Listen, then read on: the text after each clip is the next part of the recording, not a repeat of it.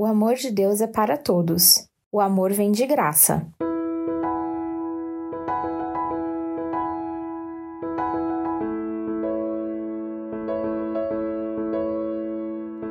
Mas o Senhor lançou sobre o mar um forte vento, e fez-se no mar uma grande tempestade, e o navio estava a ponto de se despedaçar.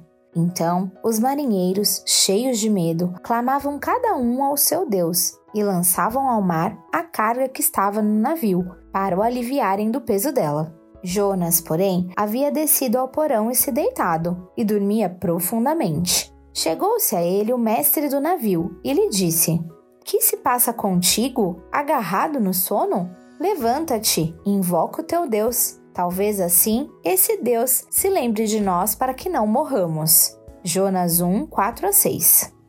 Jonas tentou fugir de sua missão embarcando em um navio, mas Deus enviou uma grande tempestade que ameaçava afundá-lo.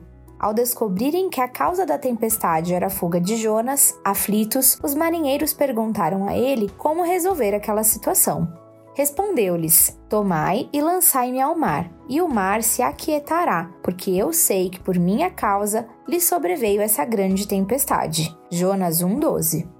Temerosos pelas próprias vidas, os tripulantes do navio lançaram Jonas ao mar. Mas Deus providenciou um grande peixe para engoli-lo e assim salvá-lo. Dentro do peixe, Jonas teve tempo de refletir e arrependeu-se.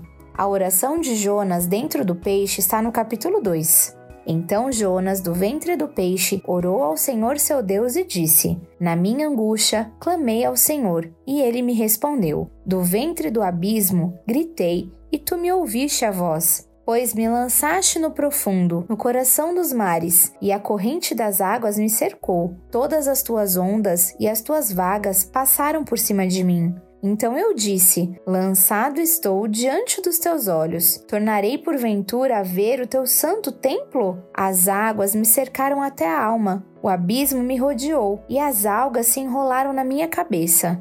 Desci até os fundamentos dos montes, desci até a terra, cujos ferrolhos se correram sobre mim, para sempre.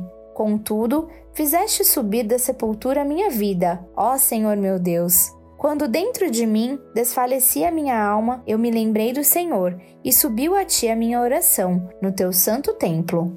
Os que se entregam à vã idolatria abandonaram aquele que lhes é misericordioso. Mas com a voz do agradecimento eu te oferecerei sacrifício, o que votei, pagarei. Ao Senhor pertence a salvação.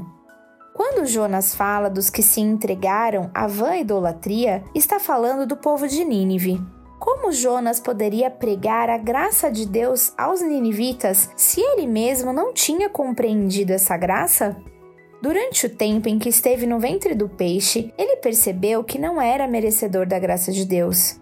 Assim, a graça era tanto dos ninivitas quanto dele. Ninguém pode ser digno do amor de Deus, por isso ele é para todos, pois não pode ser merecido e nem comprado. O amor vem de graça, a salvação vem pela graça, por isso está disponível para todo mundo.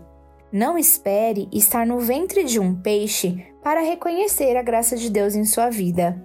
Lembre-se, o amor de Deus é para todos. Aceite a sua missão.